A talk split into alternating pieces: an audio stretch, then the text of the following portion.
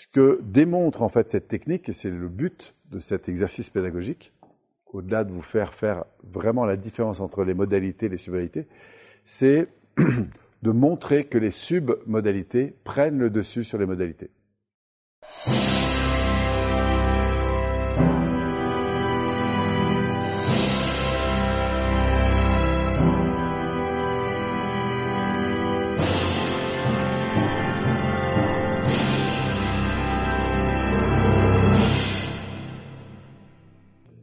Je vais d'ailleurs vous donner un exemple euh, d'application, là pour le coup, de la gestion des submodalités en mode, ce qu'on va appeler, nous, conversation hypnotique, mais sans hypnose, en fait, ce qu'on appelle l'hypnose sans hypnose. Où là, je vais jouer complètement avec le cerveau droit de la personne, sans pour autant lui dire que je suis en train de faire de la PNL, en fait. Alors ça se passe, euh, je, je suis à Genève, et je suis donc à la maison, il était assis comme ça, et je mangeais chez lui.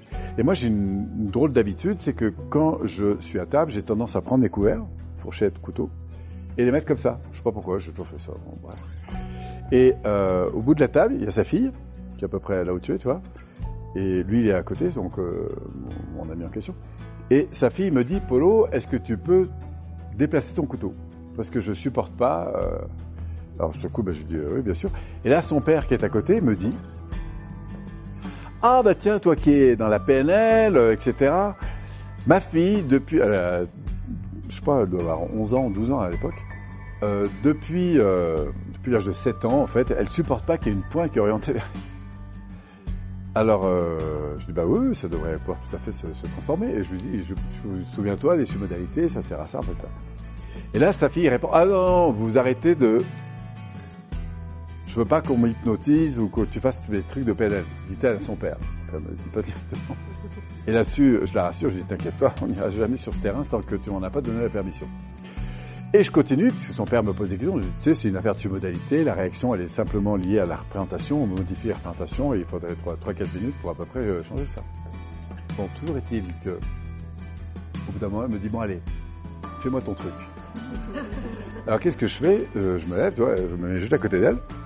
C'est très important quand vous êtes en accompagnement d'être plutôt à côté de la personne. Vous pourriez le faire à distance, hein, je donnerai d'autres exemples. Mais. Et là, je lui dis, tiens, quand tu regardes la pointe du couteau, qu'est-ce qui se passe? Je lui ferme les yeux et dis-moi ce qui se passe. Elle me dit, ben, j'ai l'impression que ça me coupe en deux. Je dis, ouais, donc c'est normal que tu aies cette réaction. C'est que tu as une impression, c'est que ton système nerveux, en l'occurrence ton cerveau droit, voilà. Et je lui dis, tiens, si, si tu faisais un zoom, descends à l'intérieur de toi, et regarde à quel endroit ça te coupe. Elle me dit, ça me coupe dans le cœur, ou dans les poumons, je sais plus. Je dis, tu, tu, vois ça comment? Elle me dit, ben, c'est comme un laser. Voilà. Donne-moi la forme du laser. Ben, c'est plutôt large, c'est plutôt haut, c'est plutôt fin, c'est plutôt comment? Et elle me dit, c'est comme une épée. Je dis, ok. Et tiens, euh, imaginons un truc. Déplace un peu le, le, rayon vers le haut ou vers le bas. Et j'avais commencé par la couleur. Le voyez vert. Vert un peu vert, voilà. Puis après, je lui dis, tiens, et si tu le transformais plutôt en jaune ou en rouge ou en orange? Bon, finalement, c'est le rose qui lui allait bien. Bon, on, on le met en rose. Puis après, je lui dis, tiens, tu vas le lever un peu, tu vas élargir le, truc, un peu comme si c'était un faisceau qui augmente, un peu comme un faisceau de spectacle. Bon, bref. Et puis, on a joué comme ça dans tous les sens. Et puis après, je lui ai dit, tiens, tu vas imaginer un deuxième couteau qui t'éclaire autrement, puis un troisième. Puis, bon, elle a fini comme un fakir, en fait. En gros, on a orienté tous les couteaux de la table, et même les fourchettes, et tout ce qu'on a trouvé de pointu. Et ça a complètement transformé sa relation à ces trucs-là. Et, euh, et à tel point alors ça, c'est vraiment incroyable. Je me retrouve, ça remonte à peu près à trois ans à Paris. Je suis dans le, ceux qui connaissent Paris, je suis dans la salle. Et j'explique euh, le truc euh, comme je vous l'explique. Et là, il y a une jeune femme qui me dit Ah, mais c'était toi Alors tout le monde la regarde de quoi elle parle? Et en fait, elle me dit bah, Figure-toi que la fille en question, je la connais. Et elle me dit, oui, oui, parce que moi j'étais à l'école avec elle, figure-toi, et euh, pendant 15 jours, elle nous a parlé de son hypnotiseur qui était venu, qui avait changé. voilà. Et du coup, c'est drôle quand même de se retrouver à Paris avec... Euh. Donc j'ai su que j'avais pas fantasmé euh, sur cette histoire. Voilà. Donc ça, c'est un jeu de submodalité. Donc la pointe du, du, couteau était égale à un sentiment dérangeant. Alors, déjà, le fait d'être écouté là-dessus, de toute façon, c'est bon. Au lieu de dire mais c'est quoi ces conneries, euh, machin. Moi, ce que je fais, c'est simplement lui poser des questions. Pourquoi? Parce qu'en arrière-plan, dans son système nerveux, j'ai compris ce qui se joue. En tout cas, je sais qu'il y a des liens. je ne sais pas encore lesquels. Donc je vais lui demander. Je lui dis, tiens, ferme les yeux et dis-moi ce que tu ressens. Bah, je me sens transpercé. Bon, évidemment, euh, je ne vais pas sortir de Saint-Cyr pour... Euh, bon. Mais quand même, je ne l'invente pas à sa place. Je lui demande, qu'est-ce que tu ressens? Et pour ressentir ça, d'accord, qu'est-ce qui provoque ça? Que faut-il qu'il se produise pour que tu ressentes ça? Vous le verrez dans tous les démarrages de technique. On va toujours aller chercher de plus en plus ce qu'on appelle le déclencheur, s'assurer de la réaction physiologique et en retour de la, réaction physiologique, lui demander que faut-il qu'il se produise pour ça? Pourquoi que faut-il? Parce que je ne sais pas si elle va me répondre en visuel, en auditif ou parfois en, en kinesthésique externe. Mais nous, ce qui va nous intéresser, c'est de savoir qu'est-ce que tu ressens exactement? Et qu'est-ce qui provoque ça? Que faut-il qu'il se produise pour que tu ressentes ça?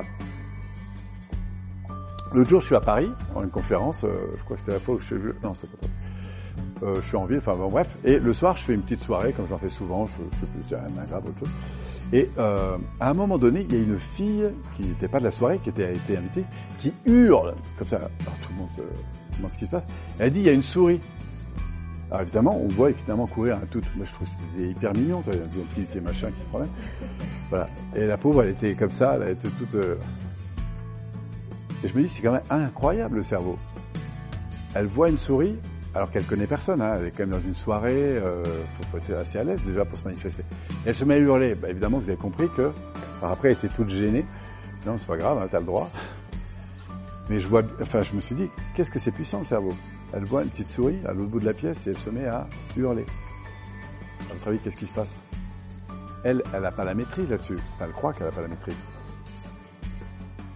Donc elle, en conclut, souris égale danger. Elle te dira, je supporte pas les souris c'est plus fort que moi. Voilà. Et en fait, elle est complètement sous l'emprise d'un système dont elle n'a pas conscience.